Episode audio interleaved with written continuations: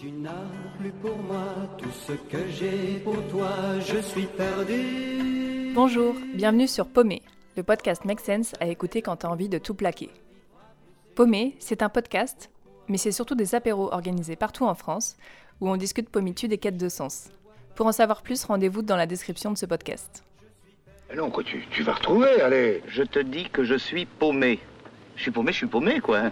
À la soirée de lancement de ce podcast, on a installé une sorte de confessionnal où chacun pouvait venir exprimer ses peurs de manière anonyme. Je dirais que j'en ai deux principales. La première, c'est euh, de vivre en ville. Euh, ma peur, c'est de vieillir et de me retourner et voir que j'ai pas vécu la vie et que je n'ai pas été utile à la société et que du coup, ma vie n'a pas eu de sens. La deuxième peur qui, euh, qui, qui me suit, c'est la peur de ne pas arriver à, à mes fins et pas être libre comme j'aimerais l'être. J'adore les gens, je suis très curieuse des gens, mais j'ai peur des gens aussi. Alors moi j'ai peur des moustiques. Alors pourquoi j'ai peur des moustiques? Parce que je trouve ça un peu vicieux, tu vois. C'est quelque chose que tu ne vois pas tout le temps. Euh, Ma peur, c'est celle d'avoir peur. Euh, la peur d'avoir peur, en fait, c'est celle qui te, qui te paralyse euh, avant même d'être paralysé. La peur de prendre la parole en public. Comme euh, c'est une peur euh, commune à beaucoup de gens, je pense. Je sais pas vous, mais je me reconnais pas mal dans ces peurs. Surtout la peur de la peur des moustiques. Mais bon, vu que ce podcast ne fait qu'une vingtaine de minutes, il a fallu faire un choix.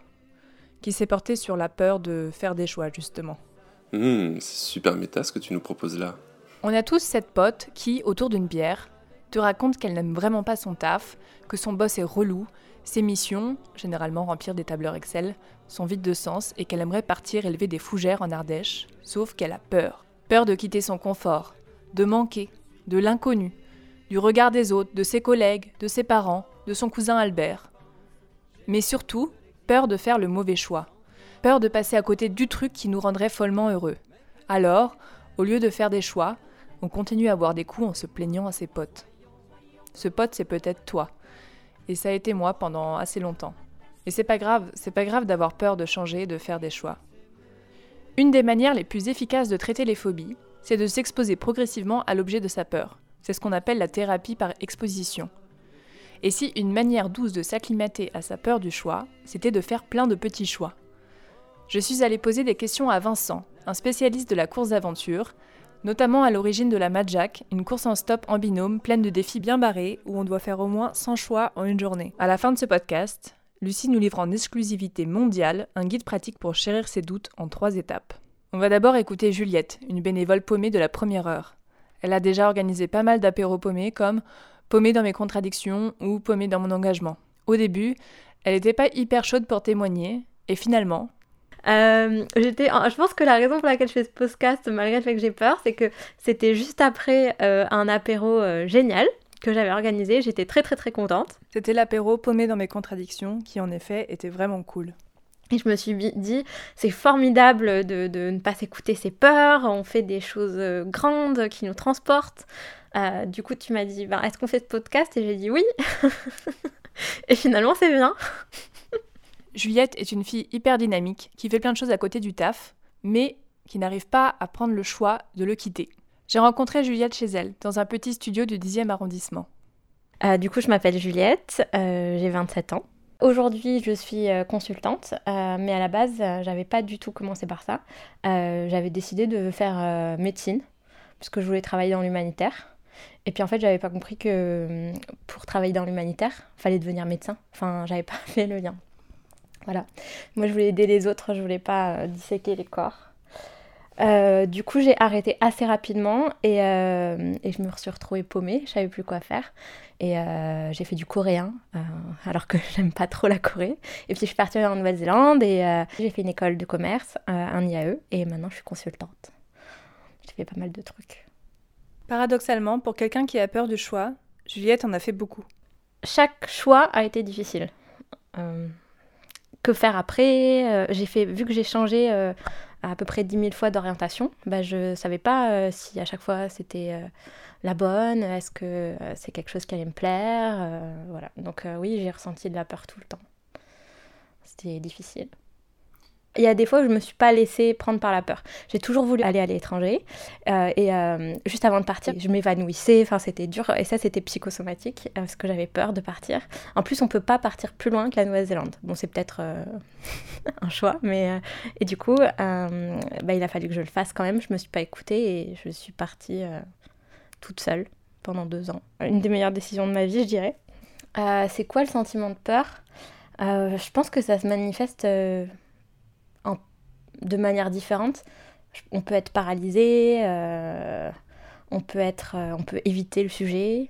Par exemple, euh, moi j'ai peur, de, peur de beaucoup de choses. J'ai peur d'être rejeté, d'être pas aimé, de faire des choix. Il y, a, y, a, plein de sujets qui me font peur et je les évite. Par exemple, faire des choix. je, me, je me suis dit ça ce matin. Je déteste faire des choix pour m'habiller, par exemple. Et en fait, c'est parce que j'aime pas faire des choix. Je vis ça comme une. Euh, je vis ça mal. Je vis ça comme euh, une oppression. Genre, je peux. C'est pas. Ça me libère pas dans mon expression. Ça me fait peur. Si tu t'habilles d'une telle manière, bah, tu es cette personne. Et ça, j'aime pas. J'ai peur de, de, me retrouver étiquetée. Et du coup, je fais le choix d'éviter ce sujet, par exemple. Si, je pense que si j'ai peur de choisir, c'est parce que quand on fait un choix, on n'a plus accès aux autres options. Du coup, c'est enfin, paralysant. C'est peut-être pour ça que je suis consultante, parce que du coup, je peux faire plein de mini euh, missions pendant. Enfin, ça dure euh, six mois, et puis je passe à autre chose après. C'est un, un choix d'évitement d'être consultant, pas choisir. Ah, c'est un peu triste, mais euh, j'ai l'impression que quand j'étais plus jeune, je faisais des choix par rapport à ce que j'aimais. C'est-à-dire que par exemple, j'ai fait médecine parce que je voulais absolument aider les autres. Aujourd'hui, je fais paumée et du coup, ça m'a vraiment fait réaliser que la raison pour laquelle demain je n'ai pas euh, élevé des abeilles, bah, c'était parce que euh, on a peur de l'échec, euh, peur de manquer, peur de changer de vie totalement, peur de quitter les gens qu'on aime pour faire quelque chose que finalement peut-être va pas nous combler à 100%, peut-être peur de se tromper. Je pense qu'aujourd'hui, on se laisse avoir peur. par exemple, avant, on avait peut-être que les gens avaient beaucoup moins le choix. Nos parents, ils étaient obligés de faire euh, tel métier, d'aller jusqu'au bout. Ils se posaient pas de questions, euh, ils se remettaient pas. Voilà, quoi. Ils étaient obligés, ils le faisaient et ils en étaient plus heureux que nous. Aujourd'hui, non, on a tellement de peur et de questions. Enfin, c'est notre génération, quoi. Par exemple, euh, partir à la guerre. Enfin, ma grand-mère, elle était infirmière, elle est partie à la guerre. Enfin, c'était elle, c'était sa libération quand elle était jeune. elle a décidé de, quitter sa famille parce qu'elle n'était pas bien et de, de partir à l'autre bout du monde, au Vietnam. Enfin, c'est dingue. Pour aller à la guerre. Ben, ben moi, je pourrais pas faire ça, quoi. Et aujourd'hui, on a d'autres problèmes, quoi, de moindre importance, mais qui nous paralysent plus. C'est quand même, c'est quand même dingue. Rejoindre Paumé, du coup, ça m'a aidé à, à compenser mon manque de, choix au niveau de mon travail, parce que finalement je m'y plais, mais euh, paumé, ça m'ouvre à énormément d'autres activités euh, qui sont, j'estime, transcendantes. je sais pas, c'est des questions, hein, on se pose plein de questions ensemble. Déjà, on rencontre des gens qui ont les mêmes problèmes, et ça, c'est très très fédérateur. Et après, on se pose des questions, et euh, c'est formidable, ça, ça fait du bien, quoi. C'est pas facile de parler de ses peurs, ça demande du courage, de se montrer vulnérable. Alors merci à Juliette pour ce témoignage. Est-ce que, comme Juliette le constate, nous sommes une génération paralysée par la peur de faire des choix? Est-ce une fatalité? Comment peut-on surmonter ces peurs? Ce sont quelques-unes des questions que j'ai posées à Vincent, qui ne veut pas qu'on parle de lui comme expert de la peur, alors même qu'il y connaît un rayon. J'ai 30 ans, et j'habite à Paris. Euh, à la base, je viens de Picardie. Voilà, j'ai fait plein plein de choses. Euh, je pense que si je suis ici aussi, c'est que je, je me reconnais beaucoup. Là, j'ai écouté l'interview de Juliette et, je pense que le sujet de la peur m'intéresse beaucoup. La peur est omniprésente dans son parcours professionnel. Il a notamment travaillé pour un programme de thérapie par exposition en réalité virtuelle pour acclimater les patients à l'objet de leur phobie. Euh, et donc on développait en fait des environnements euh, qui permettaient d'exposer et de mesurer le degré d'exposition euh, du patient à sa peur. Donc par exemple, quelqu'un qui a peur du vide, il y avait un premier module où euh, il mettait son masque, il entrait dans une pièce et on le mettait d'abord euh, sur un tabouret, ensuite on le prenait, il prenait un ascenseur tout en haut d'un building, ensuite il arrivait tout en haut d'une tour. ensuite, il s'approchait du parapet de la tour. Ensuite, on enlevait le parapet. Et puis l'étape finale, c'était qu'il s'approche du vide sans le parapet. Ça, permet à la fois d'avoir une, vraie exposition, parce qu'il y a un effet euh, pour, pour, le patient, et en même temps, euh, c'est plus doux. C'est un sas transitionnel, en fait, entre euh, la réalité et, la peur du patient. Enfin, du coup, je, voudrais lever une ambiguïté tout de suite sur, sur ma présence ici dans ce podcast. non, parce que, enfin voilà, on, peut se dire, ah, les courses d'aventure, la Majak, il y a, y y a le mec de la Majak qui va venir avec ses gros bras, euh, qu'il n'a pas d'ailleurs, euh, euh, nous parler de, du fait qu'il ne faut pas avoir peur, que le danger c'est cool, qu'il faut prendre des risques. en fait, c'est pas du tout l'histoire qu'on raconte. L'histoire qu'on raconte, elle, elle, est finalement très liée à ce que racontait Juliette sur cette question du choix et de la prise de décision. Nous, l'histoire qu'on raconte avec avec la Majak, avec la Bad Bertha. La Bad Bertha est une course d'aventure où des équipes de potes donnent tout pour essayer de réaliser un maximum de défis en 24 heures. Quand tu sors en fait de ta zone de confort, quand tu te dépasses, tu crées une situation euh, émotionnelle, un état émotionnel où euh, tu fais plus confiance, où tu es plus à même euh, de poser des choix, d'aller à la rencontre de l'autre, de te confronter en fait à autre chose. La question était inévitable. De quoi as-tu peur, Vincent? J'ai peur de plein de choses.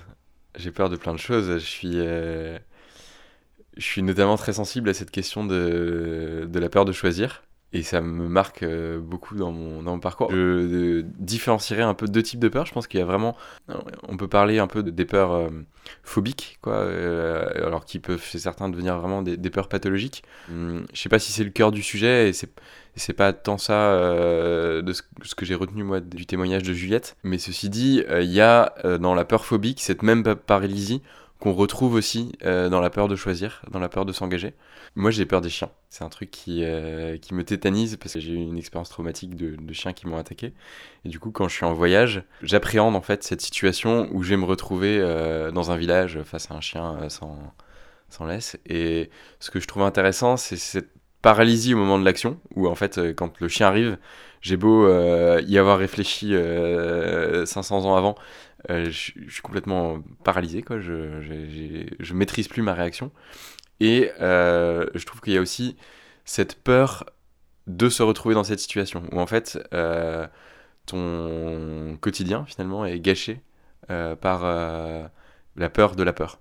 et tu vas passer ta journée de marche à euh, anticiper ce moment où tu vas rentrer dans le village et où peut-être il y aura un chien. La peur, à mon sens, c'est quelque chose de naturel et c'est quelque chose de bon parce que c'est un signal biologique pour te dire que euh, c'est pas une bonne idée. Là où ça devient problématique, c'est quand ça devient un handicap dans ton quotidien et que ça t'empêche d'agir. Enfin, je, je, suis aussi beaucoup confronté à cette peur de choisir. Pourquoi est-on une génération qui a tant de mal à faire des choix?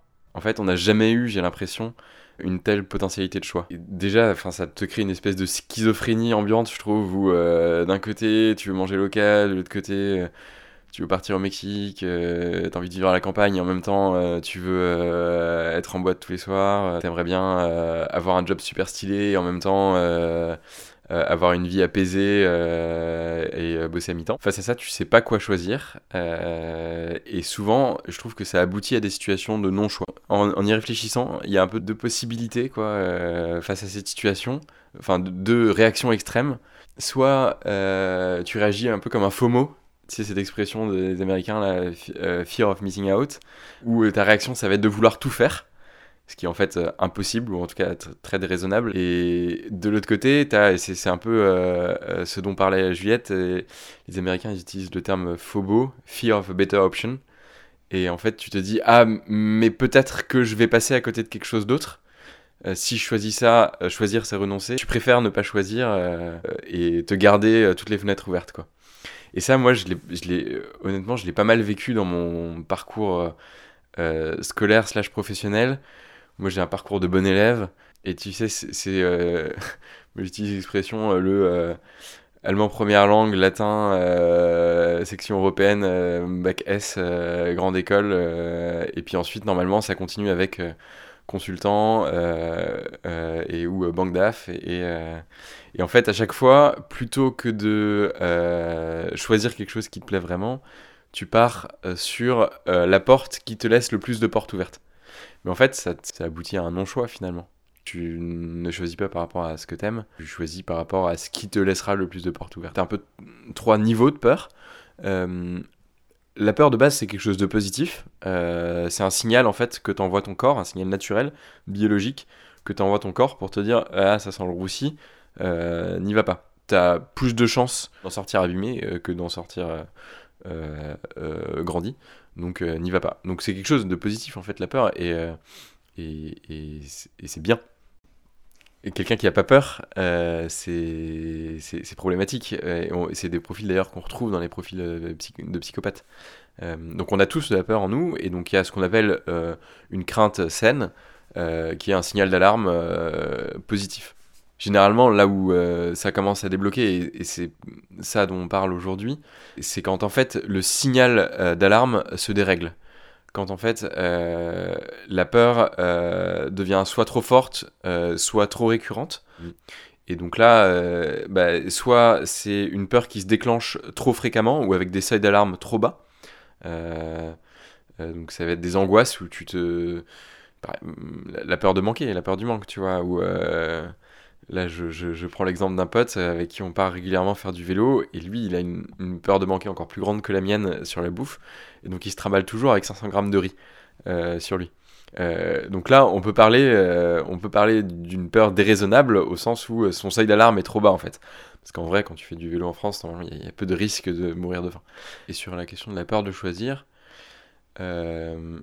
moi je pense que c'est un exercice. c'est un exercice de choisir. Et c'est un sentiment, mais j'ai l'impression que euh, plus on choisit, euh, mieux on se porte. Moi, c'est un exercice quotidien. Moi, je suis un grand euh, FOMO. J'ai peur de, de, passer, enfin, cette peur de passer à côté de quelque chose. Et du coup, j'essaie de, de, tout faire, quoi, de tout caler, à l'image de mon emploi du temps aujourd'hui. et pour ça, je trouve que ça passe par des petits choix quotidiens. Nous, c'est quelque chose auquel on croit beaucoup dans tout ce qu'on fait, sur les courses d'aventure. Euh, en fait, on pense que les situations de dépassement, euh, ça t'oblige en fait à reposer des choix. Euh, je trouve que c'est très intéressant, par exemple, avec le stop. Le stop, pour, pour, pour nous, c'est vraiment cette espèce de d'école pour réapprendre à, poser un choix très vite. tu tends le pouce, tu as une voiture qui s'arrête, et là, tu as 5 secondes pour dire oui ou pour dire non, en fait. Tu dois dire quelque chose, tu dois te positionner, en fait. Et je trouve que c'est cet inconfort moral du choix répété qui te met dans cette situation un peu de dépassement et qui fait que à la fin de la journée, tu es euh, dans une situation où tu es content de toi et c'est ça qui te donne de l'énergie pour aller faire plein de choses en fait, qui te permet d'aller vers les autres notamment. Euh. Donc moi je trouve que cette question du choix, elle est finalement assez importante dans nos vies parce que, et Juliette euh, l'exprimait bien dans, son interview, cette espèce de paralysie te met dans une frustration euh, vis-à-vis de toi-même qui, euh, qui est un peu négative, quoi, où t'es pas content de, ouais, pas content de toi. Euh, donc je pense que le, choix, le fait de choisir, le fait de dépasser cette peur de manquer quelque chose, ça a un impact sur ton estime de toi-même. Je trouve que ce qui marche bien quand, quand t'es face à, quand paralysé par une peur, ce qui marche bien, c'est la, la méthode des petits pas euh, et euh, la pyramide de l'engagement. Euh, en fait, il y a une dynamique vertueuse à poser des actions, choisir, choisir des choses. Et plutôt que, plutôt que de se mettre des attentes, enfin de, de se mettre en fait des objectifs trop forts, ce qui marche bien en fait, c'est de se mettre des tout petits trucs, se forcer à choisir sur des tout petits trucs et sur des petits sujets. Moi, je sais que sur la peur de choisir, par exemple, ça me faisait marrer le, le, témoignage de Juliette sur les fringues. Moi, je, suis pareil, ça, ça m'emmerde de, choisir des fringues. Et euh, en même temps, je mets toujours trois plombes à, les, à, choisir au moment d'acheter des fringues. Et en fait, je me mets des petits challenges. Euh, je me dis, bah allez, je mets 5 euh, minutes, je, je, me donne 5 minutes pour choisir un pull dans un magasin. Il y a un truc que j'ai compris aussi avec l'entrepreneuriat, euh, quand euh, tu fais un boulot entrepreneur, en fait, il y a un truc qui est fatigant, c'est euh, que tu prends énormément de décisions. Tu dois prendre des décisions tout le temps, pour tout. donc on demande ou tu dois choisir tout le temps. Et donc en fait, je me suis rendu compte que j'avais un nombre limité de décisions que je pouvais prendre par jour. Ma capacité à prendre des décisions par jour, elle n'est pas extensible. Et donc en fait, il y a une question aussi de faire moins de choix, mais de choisir ces choix-là. c'est l'exemple vu et revu euh, d'Obama euh, qui s'habille toujours pareil euh, parce qu'en fait il n'a pas le temps d'y réfléchir. Mais voilà, ce côté choisir ses choix, ça a du sens. Il paraît que quand il s'agit de faire des choix, il y a deux catégories de personnes les satisfiers et les maximizers. En gros, maximizer, c'est tu, tu, passes beaucoup de temps à faire un choix pour avoir des très bons choix. Et satisfier, tu passes moins de temps à faire un choix, mais tu mets des attentes moins hautes et donc tu es plus content de ce que tu as choisi. Et donc ça, je pense que c'est aussi une petite technique. Généralement, les satisfiers, ils sont plus heureux dans la vie que les maximizers. Ils font peut-être euh, plus, de, plus de mauvais choix ou des choix moins bons. Euh, mais par exemple, euh, si tu passes 5 jours à choisir ton Airbnb pour ton weekend love dans le Morvan, bah, peut-être que tu vas un très très bon Airbnb, mais ce choix t'aura été très coûteux et ça aurait été euh, euh, pénible quoi de, le choisir et t'auras pas passé un si bon moment. Euh, alors que le Satisfyer, il va y passer une heure vite fait entre, entre deux pauses café. il aura pas forcément le truc de fou, mais au final, ça aurait été un bon moment. Et s'il baisse un peu ses attentes, il vivra mieux, il vivra mieux ce moment du choix. Et toi, Vincent, comment tu fais tes choix? Dans ma vie, euh, la manière dont je fais les choix a, pas mal évolué. Euh, à la fois, je suis quelqu'un qui, euh, je suis quelqu'un qui part de très loin en termes de, de choix et de peur de choisir. parce que j'ai un tempérament, bah, ce qu'on disait tout à l'heure, assez FOMO, quoi, où je, je, mets, je mets, beaucoup d'intensité, je pense, dans la manière dont, dont je vis ma vie. J'essaie de, de, faire le plus de choses possible. Et euh, ouais, j'ai un appétit, un envie une envie qui est, qui est assez forte. Euh, et en même temps, euh, j'essayais de conjuguer ça avec un côté très rationnel où pour prendre des décisions, je faisais des listes, plus d'un côté, moins de l'autre. et, et en fait, ça rendait les, décisions toujours très compliquées et très coûteuses en temps et en énergie. Et en fait, une fois que j'ai compris un peu ce, ce, cette opposition, euh, j'ai enlevé, en tout cas pour, pour certaines décisions de vie, euh, j'ai enlevé le côté un peu, euh, j'ai déconnecté mon cerveau droit, j'ai enlevé un peu le côté rationnel, de, j'ai enlevé un peu de rationalité dans mes décisions, j'ai laissé plus de place au côté intuition et, et, et, envie en fait. typiquement pour, pour me lancer dans l'entrepreneuriat, c'est quelque chose qui a qui, a, qui, a, pas mal joué en fait, hein, de, de, me dire allez, euh, go, c'est pas forcément une décision très rationnelle de se lancer dans les courses d'aventure. Vive l'irrationalité et merci Vincent. N'hésitez pas à vous inscrire à la Majak ou à la Bad Bertha, c'est des super courses d'aventure, je sais de quoi je parle. Pour clôturer ce podcast, on va écouter Lucie. C'est parti. Trois étapes pour chérir ses doutes. J'ai longtemps rêvé de faire partie d'une catégorie à part, celle des gens qui semblent ne pas se poser de questions. Ils enchaînent sans sourciller mariage, achat d'appartement et promotion au grade de senior manager. Pas le time. Moi, pendant ce temps, je me réinterroge chaque jour sur le bien fondé de chacun de mes choix depuis ma naissance. Heureusement, à force, j'ai acquis quelques tuyaux pour me réconcilier avec mes doutes, que voici. Étape numéro 1. Embrasser sa condition et s'auto-féliciter de ne pas être une madame ou un monsieur je sais tout. Comment rendre tout ça plus poétique? Facile. Il suffit d'écouter Les gens qui doutent d'Anne Sylvestre et de chanter doucement en doutant de la justesse de sa voix. J'aime les gens qui disent qui se contredisent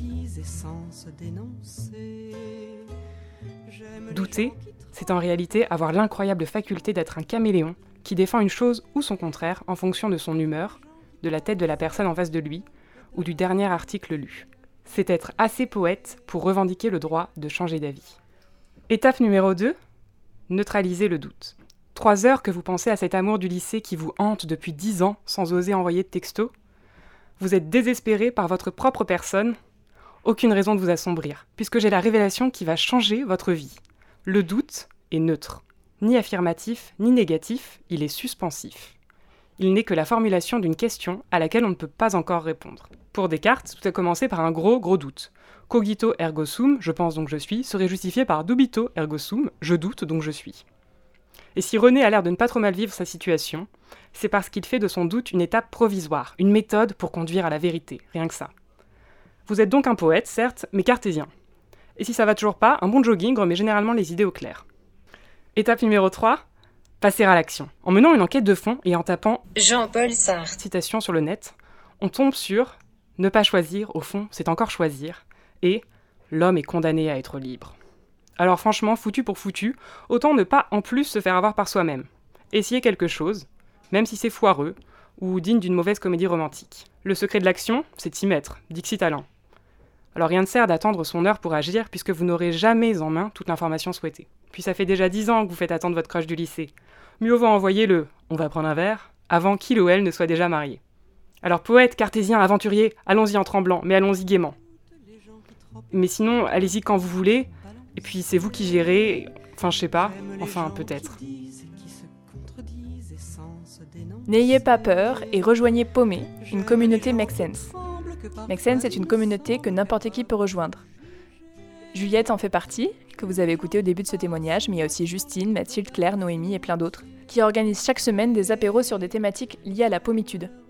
Les prochains apéros paumés sont euh, paumé dans mon injonction au bonheur, paumé dans ma fin du monde, ou encore paumé dans ma masculinité. Pour vous rendre un apéro paumé à Paris, mais aussi à Lyon ou à Nantes, cliquez sur le descriptif de ce podcast. On vous invite aussi à rejoindre la communauté paumée sur Facebook. Vive la pommitude et suite au prochain épisode.